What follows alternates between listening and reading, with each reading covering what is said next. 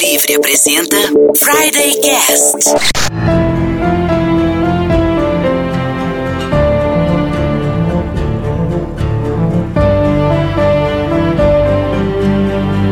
Olá pessoal, eu sou Michel Gomes e esse é o Friday Cast, um programa de rádio na internet e um podcast de internet no rádio.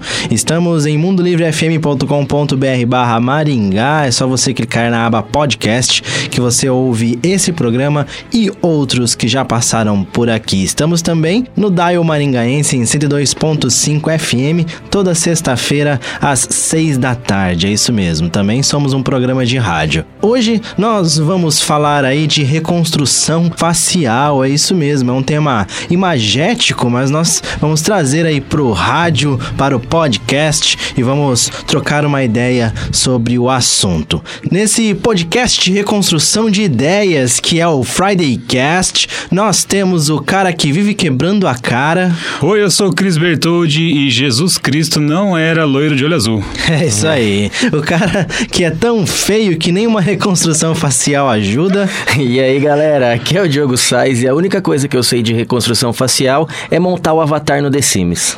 e o cara que de 3D só conhece o videogame. Fala, galera, aqui é o Anderson Rocha e no rádio eu sou tão bonito que parece que eu fui reconstruído. é isso aí. E hoje também temos um convidado especial. Aê! Uhul!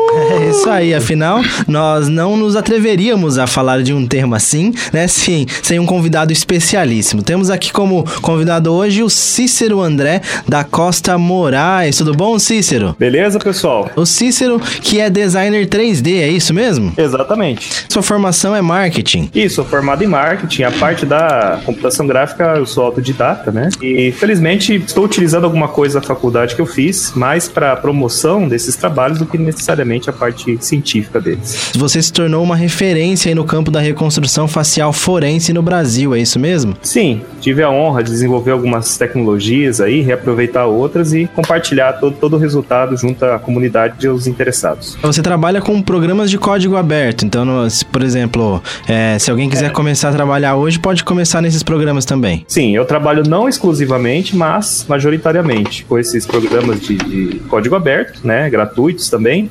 justamente para facilitar que os interessados possam ter acesso a essa tecnologia. E exatamente o que, que faz um designer 3D de reconstrução facial forense, Cícero? Pois é, assim, é, na verdade não, não é uma coisa muito estabelecida até 2014, antes da gente começar a fazer esses trabalhos todos de reconstrução facial, não tinha muito esse campo. Esse campo não era muito aberto sem ser no meio acadêmico, né? Agora, felizmente, uma série de pessoas estão interessadas mais em outros países do que necessariamente aqui no Brasil. Aqui no Brasil a gente ainda vê muito limitado ao campo acadêmico a, a reconstrução facial. Felizmente, isso é bom porque é justamente no campo acadêmico que as pessoas fazem contribuições para a área policial, ou seja, reconstrução de vítimas de crime. Uhum. Mas, no meu caso, eu tenho conseguido fazer alguns trabalhos para museus europeus e, Legal. além de ser um campo cultural, que o meu ganha-pão, digamos assim, não é a reconstrução facial, mas ela tem me trazido aí algumas uh, possibilidades interessantes econômicas junto a, a museus principalmente europeus. O que, você faz no dia a dia? Eu desenvolvo tecnologia para planejamento de cirurgia facial. Inclusive agora mesmo, enquanto a gente estava conversando aqui, eu estava finalizando umas programações em um add-on que eu estou desenvolvendo, que é uma espécie de plugin que funciona dentro do Blender. Apesar de ser um programador medíocre, começou há pouco tempo, tenho tido a felicidade aí de desenvolver uma ferramenta que a cada dia está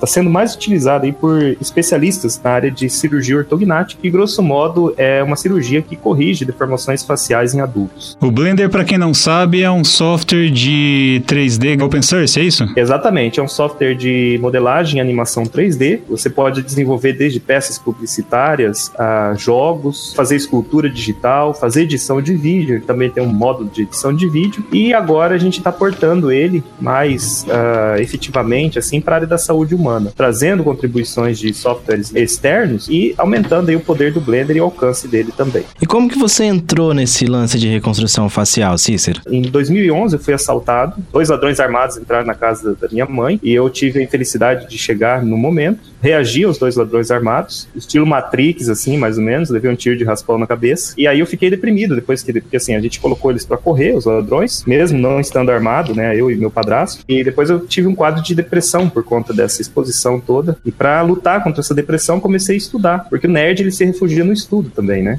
Sim. E como bom nerd, eu iniciei os estudos da reconstrução facial forense, que era algo que eu, que eu apreciava desde os anos 90, 1990, né, a década, quando eu assistia o Isto é Incrível, do Silvio Santos. Passou um quadro sobre reconstrução facial, e aí ficou aquela coisa hibernada na mente, né, aquele, aquela apreciação.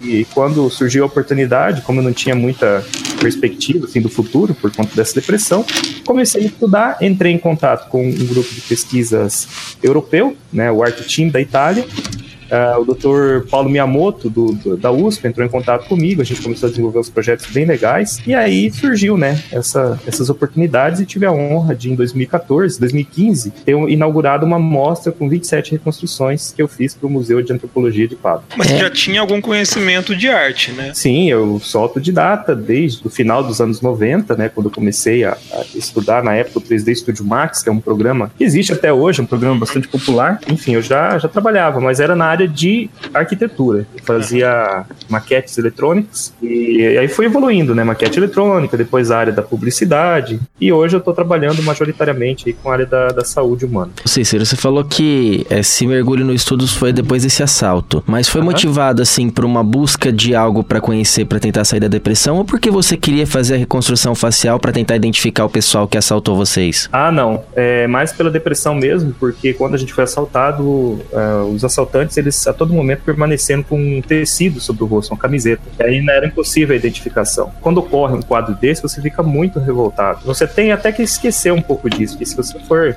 levar em consideração a raiva e a angústia, você vai querer descontar em alguém, né? Principalmente nas pessoas que fizeram isso. Então é bom esquecer, relevar e focar na sua existência, porque infelizmente as pessoas que fazem uma coisa dessa não estão pensando muito na delas. Mas é, parece história de criação de super-heróis daí. Yeah. Sim. É verdade. É. Super Cícero. Provavelmente as pessoas que criaram, né, também são nerds, a gente sabe disso, e deve ter acontecido alguma coisa nesse sentido também. pra ser refugiada da depressão, do, do bullying, alguma coisa assim, o pessoal criou, criaram, né, os, os super-heróis. É uma história recente, né? Porque de 2011 para cá, a gente tava dando uma olhada aí no, no seu currículo, nas suas produções, tem bastante coisa, né? Bastante coisa de fôlego, de peso, né? É, exatamente. É uma criação bem prolixa, né? É, que criou bastante de 2011 para cá. Uhum. Então, a, a, esse campo da reconstrução facial, Cícero, a gente tá finalizando o primeiro bloco, mas só pra gente entender, ele pode ser utilizado desde museus, a polícia, enfim, é um campo bem amplo, então. Sim, é, assim, desde o início, digamos assim, o início formal, que foi em 1895, quando publicaram o primeiro artigo científico, né, acerca da, da técnica, Uh, existe assim um, uma utilização muito grande da reconstrução facial tanto na área da, da, da, polícia, né, no campo policial, quanto no campo da história e arqueologia. No policial, pela necessidade de uh, identificação e reconhecimento de vítimas de crime, e na área histórica e arqueológica para você conhecer melhor como que era a face de personalidades que fazem parte aí, né, do, do, nosso dia a dia, dos livros de história, etc. Porque a gente visualizar um crânio, né, se você perfilar vários crânios, a pessoa que não tem muito conhecimento vai achar que é tudo igual.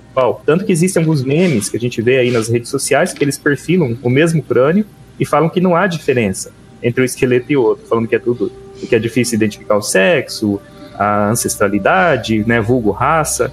Mas a verdade é que os especialistas eles são bem CSI mesmo. O pessoal da área de antropologia consegue olhar e consegue identificar. Tanto que quando a gente faz uma reconstrução facial, sempre passa pela análise deles e a reconstrução em si é a última parte do processo. Foi por isso a frase do Cris, né, no começo do Sim. programa, aquela uma das reconstruções faciais bem famosas dos últimos tempos aí com a com a de Jesus Cristo, né? Qual seria a, a, a face verdadeira de Jesus Cristo? Isso. Sobre o Jesus Cristo é o seguinte, é importante observar né, o pessoal fala, ah, mas uh, não tem como saber que era Jesus, etc. Só que na matéria, que a matéria da BBC, né, que deu início a todo esse debate, essa polêmica, que eu acho interessante, acho, acho saudável, né, um debate sempre é uma coisa boa. Na matéria eles não falam, pelo menos na parte escrita lá, né, que, que escreve todo o contexto, não falam que é Jesus. É um, na verdade, que lá é uma média da população do local. Perfeito. Isso aí é mais para justamente aquilo que vocês comentaram ali, né, sobre o Jesus de olho azul, etc. E é, difere um pouco dessa imagem que a gente tem da que é, que é provinda,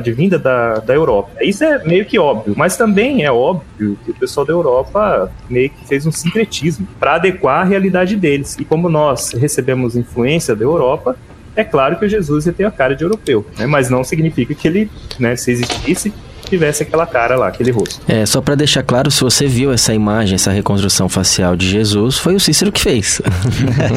a atual, né, da BBC. Isso, isso, da BBC, exato. Foi feita pelo Richard, é, pelo Dr. Richard, que é o, um dos mestres da reconstrução facial, que utiliza a técnica de Manchester, que é uma das técnicas que eu uso também. Ah, perfeito. Bom, finalizando, vamos finalizar o primeiro bloco aqui então, e já já a gente volta com mais Friday Cast.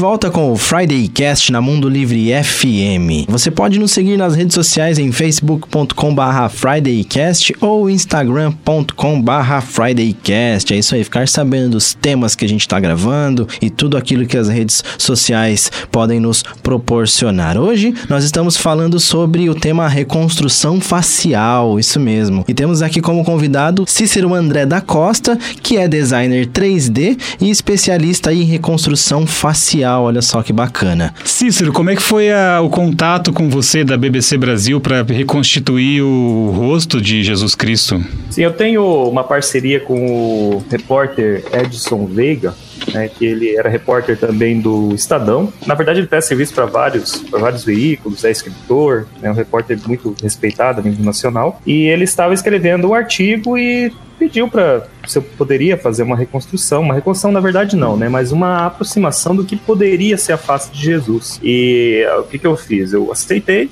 né, fiz uma pesquisa né, do, do, tipo físico das pessoas daquela região, simplesmente juntei vários aspectos, como se fosse uma mescla é, digital né, dos indivíduos, e foi criada uma imagem do que poderia ser Jesus. É baseado no que? Numa média. As pessoas falam, ah, mas Jesus era sei lá, judeu, era dessa, desse grupo, etc, etc, mas é muito difícil saber como a pessoa era, levando em consideração o tempo, né, que, que a história se passou. Então a gente optou por fazer uma média, enviei para eles e, não sabendo do que seria abordado na, na matéria, e acabou dando uma grande repercussão principalmente nos países cristãos. Infelizmente foi uma repercussão positiva, porque colocou na mesa né, o debate como que a gente tem a imagem de Jesus, né? Por que, que é o Jesus, esse Jesus aí dos olhos claros, da pele clara, quando ele, assim, ao menos pelo aspecto das pessoas da região, é muito mais compatível com a imagem que foi, que foi gerada.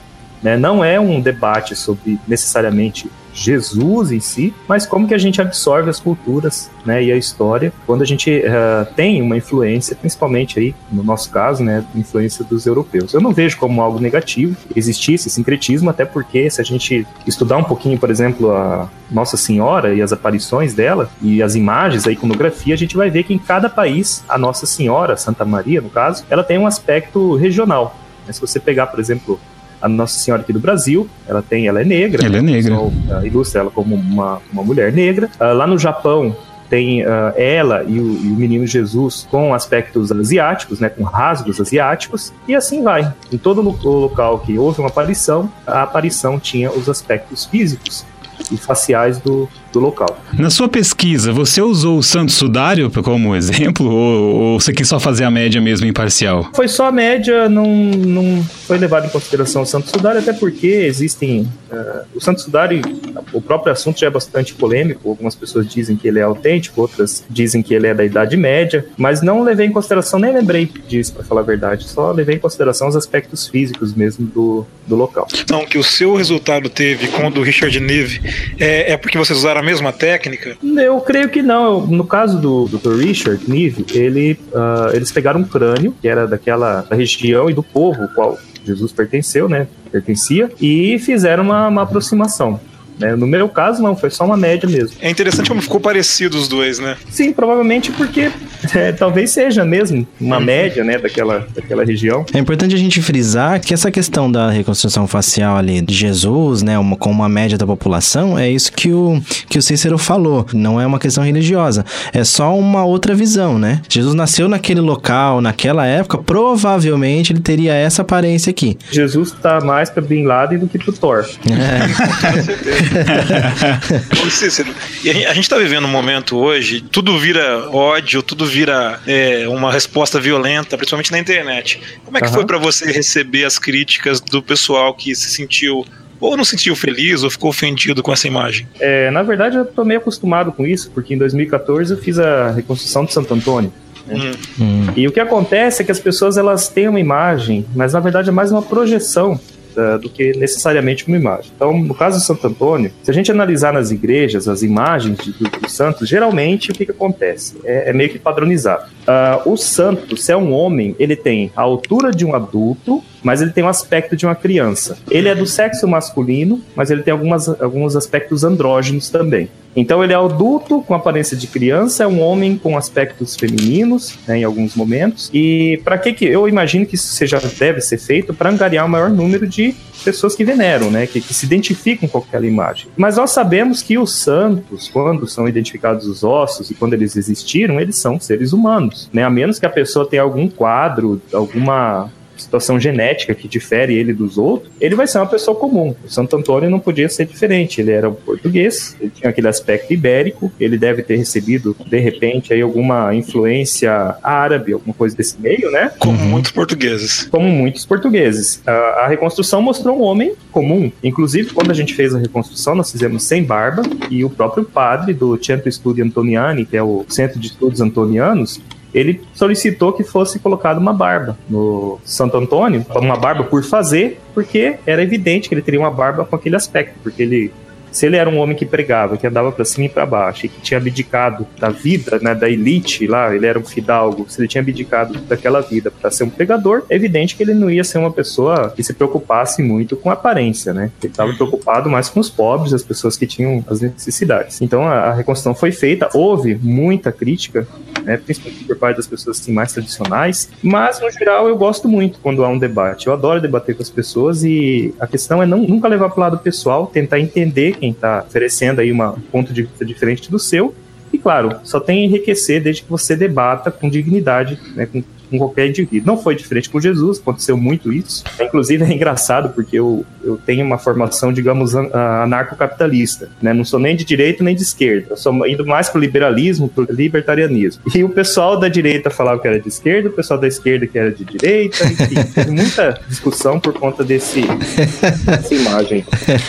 E, e vem cá, mais uma. A, a igreja, de maneira oficial, se posicionou com relação a esses trabalhos que envolvem os, os símbolos da igreja? Assim, sobre a igreja e a palavra oficial, é um pouco difícil a igreja católica ter um ponto de vista único, a menos que seja expedido pelo Papa, né? Sim. Porque a gente tem que lembrar que a igreja católica é muito grande e ela chega a ser caótica pelo seu tamanho. Mas, no geral, as pessoas aceitaram bastante, gostaram muito da imagem, principalmente o pessoal assim com aspecto mais brasileiro mesmo, né? O brasileiro padrão assim gostou muito, porque é uma imagem que se aproxima mais dele do que aquela imagem Sim. realizada por artistas europeus. Não estou criticando os artistas europeus, eu acho que o que eles fizeram é um papel deles, né? Lembrando daquela história da, da Santa Maria que eu falei para vocês. Mas assim, sempre é bom também fazer uma, uma aproximação mais fiel que seria o que poderia ser o rosto. Enquanto você estava falando, a gente estava navegando aqui na, na- no seu site www.ciceromorais.com.br, Morais com E, para o ouvinte acessar, e vendo todo o planejamento que vocês tiveram para fazer essa reconstrução de Santo Antônio. E aí eu Sim. queria que você falasse um pouquinho então disso daí, porque a gente vê, igual você falou, ah, a gente fez o, o rosto, o pessoal pediu para colocar a barba, mas isso aí já nos finalmente, né? Então tem muita coisa que a gente vai deixar todos os links pro pessoal no mundolivrefm.com.br barra Maringá, lá no episódio, pra vocês verem. Mas queria que você falasse um pouquinho desse planejamento dessa reconstrução. Sim, no geral, como é que funciona uma reconstrução facial forense? Eu não tenho os dados de quem estou reconstruindo. Inclusive, me enviaram esses dias um crânio lá da Itália e não me falaram quem que é.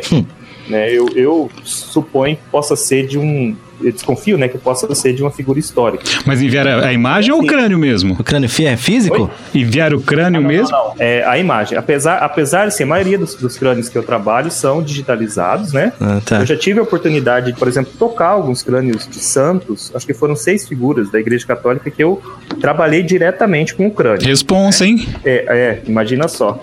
É muito... Opa, caiu. Ai, tropecei aqui. Que, é uma neurose que ataca a pessoa, principalmente um crânio importante, que realmente pode acontecer. Imagina você derrubar um crânio aí que é o, o símbolo de um país e ah, eu acho que eu não ia conseguir sair do Vai país. pro inferno na hora, hein? é consumido pelo fogo no exato momento, né? Sair correndo lá pra, pra embaixada brasileira e me refugiar. Mas, na maioria dos casos, o pessoal envia um crânio e esse crânio geralmente já vem com, com, com, as informações se era um homem, se era uma mulher, qual é a ancestralidade, que é o vulgo raça, né? As pessoas chamam de raça ou etnia, mas o termo antropológico o pessoal costuma usar ancestralidade. Aí eles falam qual é a ancestralidade e qual é a faixa etária. E aí é feita a reconstrução, é gerada uma face básica, e isso é, é, algo importante também a se dizer. Quando a gente faz uma reconstrução facial forense, nós não colorimos essa reconstrução. Se, se, a gente faz para a polícia, por exemplo, aparecer um crânio, não se sabe a quem pertenceu esse crânio, a gente faz uma reconstrução facial em preto e branco, vulgo preto e branco, que é a escala de cinza, coloca um cabelo básico assim, não, não coloca muitas uh, características, principalmente na parte do cabelo e na parte da roupa, para que fique neutro e quem, uh, por exemplo, eventualmente um amigo ou um parente possa reconhecer alguns aspectos para posterior identificação. Então, quando a gente faz a reconstrução facial dessas figuras, eu, eu envio para eles uma imagem prévia, uma face básica, que é o limite da reconstrução facial forense, né? Porque ela é uma técnica limitada. A reconstrução facial forense que fica 100% compatível com o indivíduo em vida, ela só ocorre em seriados americanos ou em filmes americanos, né? Que a pessoa pega um crânio faz a reconstrução e fica idêntico, né? Isso não acontece na reconstrução real. Uh, os, os, aspectos lembram o rosto do, do, indivíduo. O pessoal identifica, fala quem que é, e aí a gente procede com o quê? Com a modelagem da indumentária, a roupa, com a modelagem dos pelos e cabelos, barba, etc., a pigmentação da pele baseada em descrição histórica ou até DNA, dependendo né? Se a pessoa tiver DNA, dá para saber a cor da pele, a cor dos olhos, esse tipo de coisa, né? A cor dos cabelos. Mas foram, eu acho que eu trabalhei com DNA só duas vezes. Né, eu tô até reconstruindo um viking uh, para um pessoal lá da, da, da, Suécia e eles têm o, os dados do DNA. Né, mas é assim, a gente procedeu dessa forma. E, ou seja, o, realmente a parte final é que é feita essa finalização aí, essa pigmentação da pele, a colocação das roupas e essa estruturação mais coerente aí com a iconografia do, do indivíduo. É, você falou que o pessoal não conta quem que é, só manda os dados para você, justamente para não corromper e já, já ir com, com preconceito na hora de... de Fazer tendencioso, né? É, é por isso? isso? exatamente. Na verdade, assim, mesmo que a pessoa seja tendenciosa, mesmo que a pessoa me entregue um crânio que eu saiba de quem que é, eu vou proceder uhum. com uma metodologia padrão, né? Não tem muito para onde fugir e quem conhece de reconstrução facial sabe dos limites da reconstrução facial e a gente sabe quando alguém está meio que puxando a brasa para sardinha, né? Uhum. Então, mesmo que entregue um crânio e fale, olha, é o crânio de fulano, eu tenho que proceder com a reconstrução da forma que ela é foi o que aconteceu com o Dom Pedro. Eu sabia que o crânio era Dom Pedro, mas procedi com o um padrão da reconstrução facial, que, claro, eu não fui eu que escavei o crânio. Eu não sei se realmente era o crânio do Dom Pedro I. Porque se você se deixar é, influenciar aí, você vai pelas pinturas e tal da época, né? Seria isso, mais ou menos. e até aconteceu, um pessoal do, do, de um país europeu me contratou uma vez para fazer uma múmia, falaram que era uma mulher. E as reconstruções, elas mostravam uma mulher muito robusta, mas muito robusta, tipo um homem.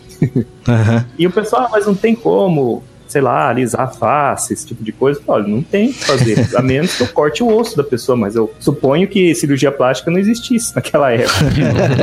eu tenho que manter a estrutura do rosto. E as pessoas refizeram lá as análises e realmente era um homem, ou seja, a reconstrução facial acabou mostrando que se tratava de né, sexo oposto. A gente está finalizando então o segundo bloco já do Friday Cast. Não sai daí. De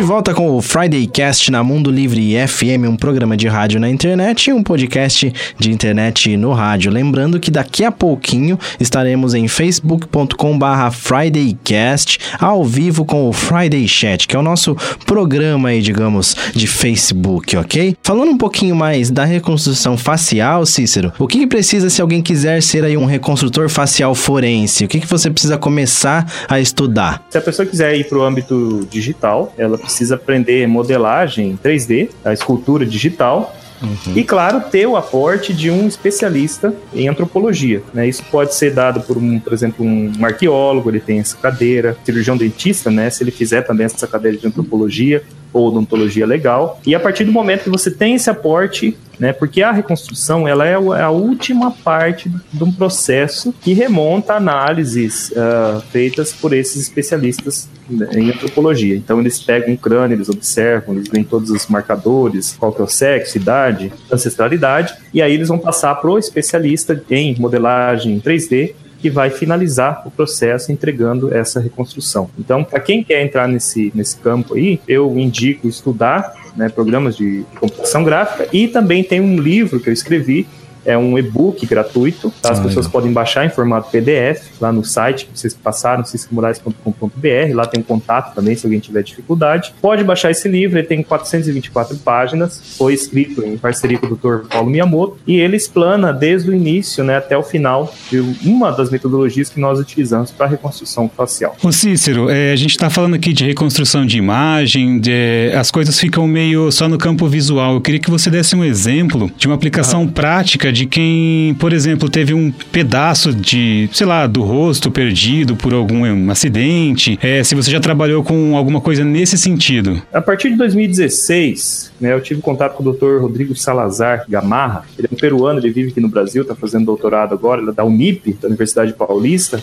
né, que é onde ele faz o doutorado. E ele também encabeça uma ONG que se chama Mais Identidade, que eu também faço parte dela, né, que fui chamado a participar. Essa ONG, eles fazem um projeto magnífico de recuperação de partes faltantes da face de indivíduos que tiveram uma perda facial, principalmente em decorrência do câncer. Perderam a órbita, perderam uma orelha, ou nasceram já sem orelha, perderam o nariz. É, a gente utiliza uh, ferramentas gratuitas e abertas, né, no caso, os mesmos sistemas que eu utilizo para reconstrução facial forense, a gente utiliza para a reconstrução desse, dessas partes faltantes. Então são feitas várias fotografias desses pacientes, digamos assim, ele perdeu a órbita, né, ele teve que extrair por conta de um câncer que estava evoluindo, então o pessoal extrai a órbita e, claro, para essa pessoa andar pela multidão, ela vai ter uma dificuldade de, de, de, caminhar sem que seja notada, digamos assim. E essa, essa ONG, ela faz, e, e é importante dizer isso, ela faz todo um trabalho trabalho psicológico para que o indivíduo que vai receber essa prótese facial que a gente desenvolve, ele é, já esteja bem consigo mesmo antes de receber a prótese. A prótese é a cereja do bolo, digamos assim. É feita uma série de fotografias da face dele, a gente pega o lado que está inteiro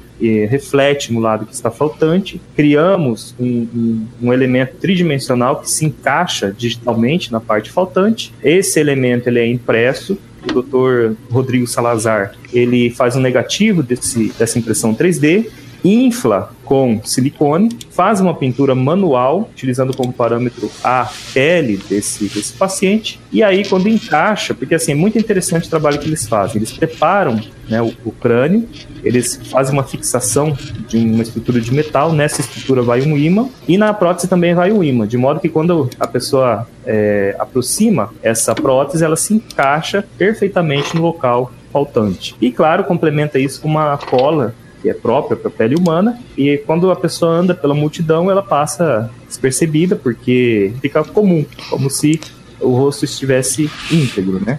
Sensacional. é um trabalho muito bacana, porque não se limita só aos olhos, como a gente disse, mas também nariz, a orelha, e até detalhes mais secundários, como uma orelha, por exemplo, pode fazer muita falta para a pessoa. E a partir do momento que a pessoa tem essa estrutura restabelecida, ela se sente mais à vontade para circular no meio de, de, dos outros indivíduos. A gente fala bastante aqui de quadrinhos, de super-herói, de cultura pop.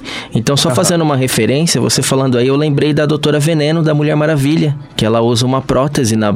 na... Uma prótese facial. Facial. Sim, sim. Olha, se eu te falar, eu não sou muito DC, viu? Eu concordo muito, né? Eu sou mais Marvel. No filme ela aparece, No né? filme ela aparece, no filme da Mulher Maravilha. Na verdade. Mas falando em comics, em nerd, né, que já leva um pouco pro, pro- pro- pro desenho, tem um esqueleto também, né? Podia ser feita a reconstrução, o esqueleto do He-Man. Pô, verdade.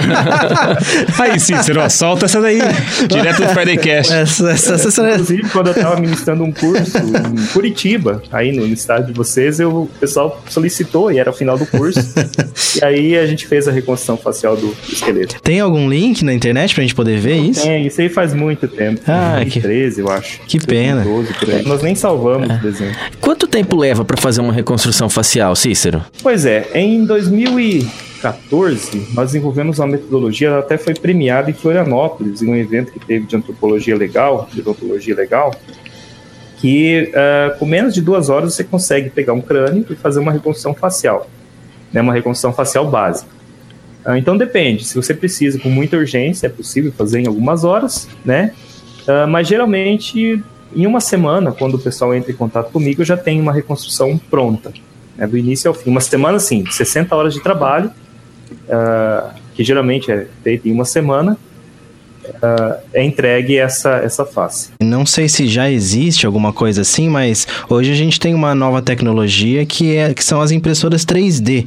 né? Vocês já, já trabalham com impressora 3D ou talvez é uma coisa que vocês vislumbram assim? O que, que você acha? A impressão 3D está presente em parte significativa de todos os trabalhos que eu, que eu desenvolvo. Na reconstrução facial, o, o busto de Santo Antônio ele foi impresso em tamanho natural, é, lá no CTI Renato Arte de Campinas. Depois, a, essa impressão, que era branca, né, numa resina branca, ela foi enviada aqui para Sinop, foi pigmentada por uma artista ah, muito conhecida localmente, regionalmente, se chama Ari Bueno. E aí eu levei essa, esse busto lá para Itália, ele está em exposição né, no Museu dos Peregrinos, que fica na Basílica, onde está o corpo do, do Santo Antônio. Inclusive, se vocês entrarem no site oficial, que é santoantonio.org, vai estar lá uma fotografia desse busto, em vários idiomas. Então, essa é uma, uma faceta. A outra Uh, vamos levar um pouco para o lado da história e arqueologia, dos elementos culturais, né, do, do, acervo cultural de um determinado local. Em Santos tem um Cristo de 192 anos, se eu não me engano, que ele estava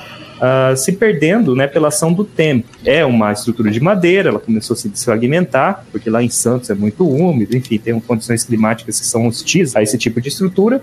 Nós fizemos uma digitalização 3D, né, imprimimos essa face em tamanho natural, adequamos a face de Jesus a um, a um manequim que era compatível com a imagem original e uma imagem de, sei lá, 60, 50 quilos se transformou no, em uma de 10 quilos. Ah, e a sim. original está guardada na, em um museu, né, aclimatado, enquanto que essa réplica sai em procissão junto aos fiéis, ou seja, eles estão utilizando essa imagem não mudou muita coisa, ficou muito parecido. Eles fizeram, replicaram né, o aspecto, a aparência, e a gente salvaguardou, deixou protegida a peça original, que é uma peça histórica. No campo da prótese facial, que eu também expliquei para vocês ali, que é feita uma impressão 3D, depois o pessoal infla com, com silicone, para próteses internas também, eu, eu trabalho com o Dr. Pablo Maristevich, do Pernambuco, ele faz próteses, ele também Uh, gera o um modelo digital, imprime, depois infla com um material biocompatível. Falando aí também da parte de simulação de cirurgia facial, que é a parte que tenho desenvolvido ultimamente. É muito comum que os especialistas eles uh, imprimam os crânios em tamanho natural, façam a osteotomia, que grosso modo é o corte no, nos ossos, façam o teste com os guias cirúrgicos, que também são impressos em 3D, né? Ou seja, a impressão 3D é uma realidade. Em, eu lembro que em 2013 era algo bastante distante. Eu nunca tinha trabalhado com isso. Em 2014 eu tive o primeiro contato com impressão 3D na Campus Party. E hoje é algo muito comum, assim. E isso é positivo, porque além de ajudar nesse aspecto de eh, cultural, de você ver um busto em tamanho natural, ajuda no mantenimento do acervo arqueológico de um local e ajuda também no campo da saúde humana, tanto fornecendo próteses e não só humana, também veterinária, que outros projetos que eu me envolvi, eu tive a honra de trabalhar em 11 próteses para animais, desde casco de jabuti até bico de tucano, papagaio, arara, ganso, etc e tal. Além disso, também ajuda na saúde humana, não só no campo da recuperação facial, mas também no planejamento de cirurgia, auxiliando os cirurgiões a fazerem o procedimento antes de efetivamente proceder com ele aumentando assim a segurança nas suas cirurgias. Sobre essa questão da reconstrução animal, né? Você citou agora, ela funciona como? Algum animal que sofreu um trauma, alguma coisa assim, vocês reconstituem parte do corpo? O jabuti foi um casco, é isso? Sim, a partir de 2015, não, 2013, eu comecei um projeto de especialistas na área de veterinária, é o Dr. Roberto Fecchio, foi o que fez o primeiro convite, né? E a gente tentou desenvolver um bico de tucano, mas na época nós não tínhamos ideia de como, como acontecia a questão de você enviar um elemento digital para uma impressora 3D e materializar isso. Em 2015 nós fizemos o primeiro bico de tucano, que é o tucano Zequinha, né? Ele havia quebrado o bico em uma janela de vidro, e aí a gente fez esse modelo, pegamos como referência um tucano morto, né? Eles, eles fazem a extração do bico, a gente digitalizou em 3D o bico e digitalmente nós extraímos a parte do bico que estava quebrado, sobrando uma peça que encaixava perfeitamente, né, ao, a esse animal com o bico quebrado. Posteriormente, nós trabalhamos com uma jabuti, que é a jabota, né, uma, o jabuti fêmea jabota, da, de Brasília. Ela havia perdido 85% do casco e os 15% restante caíram posteriormente. E isso expunha ela a muitos riscos. Por exemplo, a, os órgãos são muito frágeis e a estrutura que fica, a membrana, é muito fina, é muito, muito frágil. Então, nós criamos o primeiro casco do mundo, o primeiro bico de tucano do mundo, o primeiro casco de, de, de jabuti do mundo, o primeiro bico de ganso do mundo também, o primeiro bico impresso em metal de uma arara. Né? Foi uma série de trabalhos, todos eles, a maioria, né? Primeiros do mundo, e isso abriu as portas aí no campo acadêmico, até porque a gente publicou isso através de, de posters, né? Em, em eventos, permitiu que a tecnologia se desenvolvesse e como eh, inicialmente a gente focava muito na parte motora, nós fizemos o, o casco da, da, da Jabuti totalmente branco. Fazíamos o bico dos tucanos e pintávamos por cima lá de qualquer jeito, né? Posteriormente, essa técnica foi evoluindo. Um artista Uh, Yuri Caldeira depois pintou o casco do jabuti, até parece o casco real. E o Dr. Feck, junto à sua equipe, começou a pintar, né, a pigmentar os bicos dos tucanos e das aves de forma muito compatível com a realidade. Ou seja, um trabalho que começou focando na parte motora, conseguiu evoluir a ponto de parecer muito com as peças originais. Sensacional. E, Cícero, esses trabalhos, eles estão no seu site? A gente consegue ver? Não só estão no site. E interessante essa pergunta. Vou aproveitar aqui para convidar a todos a entrarem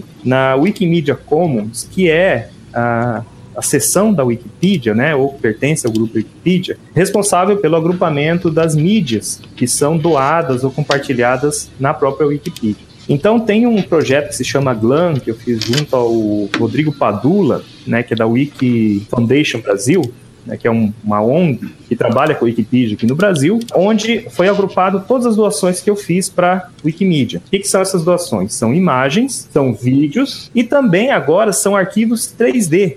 Né? Por exemplo, se você entrar, uh, tem o, o, o tem, inclusive, a, a, primeira Gans, que se chama Vitória, que recebeu o bico impresso em 3D, ela tem lá um artigo na Wikipedia, foi criado, alguém criou lá um artigo, um artigo em inglês, tá? E nesse artigo está disponível o STL, ou seja, o arquivo 3D para impressão Olha do só. bico que a gente fez para ela. Olha só que legal. Nossa. É, então as pessoas podem baixar o bico dela, pode baixar o casco da, da Jabuti Fred, pode baixar o casco que a gente utilizou como parâmetro, um casco saudável, né, de um jabuti saudável, que a gente usou como parâmetro para encaixar e gerar uh, as peças dessa prótese. Enfim, não só está disponível, estão disponíveis as imagens finais e, e as imagens do processo, alguns vídeos, como também o arquivo 3D para os estudantes aí de impressão ou de modelagem terem acesso a essas ferramentas e desenvolver ainda mais esse campo da veterinária. A gente fica muito feliz em ouvir isso, Cícero, porque às vezes a gente perde um pouco a fé na internet e acha que aquela coisa só, só serve para compartilhar memes, né? Mas não, ela serve também para compartilhamento de conhecimento. E essa é uma prova disso. é, a gente já tá, enquanto o Cícero foi falando, a gente foi entrando aqui dando uma olhada nessa Wikimedia, tem muita coisa tem aqui. Tem bastante modelo e aqui. Tudo, né, tudo em alta pauta, tudo. A gente vai deixar o link aí na descrição do, do episódio também pra Oh. você. Inclusive, pessoal, tem peças anatômicas de humanos. Tem uma mão, foi digitalizada em 3D, que que Sensacional. tem população. Tem pé, tem crânio, tem nariz, tem orelha, tem face inteira. Ou seja, quem quiser utilizar isso para também proceder na criação de, de próteses, pode utilizar. A licença é livre e é aberta. Bem legal. Licença aberta. Quantos Cíceros Morais existem no mundo hoje? Isso não pode acabar, cara. Brincadeira. Depender dos materiais que nós compartilhamos aí, tá surgindo um monte de gente, viu? Muita gente, principalmente aí, é, pessoas que estão se formando agora na área de cirurgia ou na área de antropologia. E, curiosamente, muitos doutores já old school estão acessando essas tecnologias e começando a a usar. Quero agradecer o, o Cícero por, por participar com a gente, foi muito explicativo, muito, muito legal. Eu recomendo fortemente que você que está ouvindo o programa aí no rádio ou na internet, que você vá fazendo o guia aí de links que a gente vai deixar no programa em mundolivrefm.com.br barra Maringá, porque são links bem explicativos, é bem legal aí, você vai conseguir ver o que a gente está falando aqui para vocês. Cícero, muito obrigado pela participação. Bom, eu agradeço vocês pela oportunidade. Agradeço também ao Alexandre Montanha, né, que deu a indicação aí para essa, essa entrevista. Alexandre, que foi a primeira pessoa que me convidou para ministrar palestra em 2007, e para lá se vão mais de 120 palestras né, pelo Brasil e outros países. Então, muito obrigado. Sempre que precisar de alguma coisa relacionada à computação gráfica, é, à computação gráfica 3D, podem contar comigo. Estou à disposição de todos.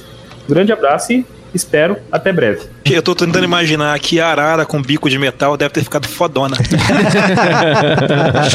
é isso aí, muito bom, muito bom. Gente, então é isso. Valeu, até sexta-feira que vem. Um abraço e tchau. Falou. Tchau!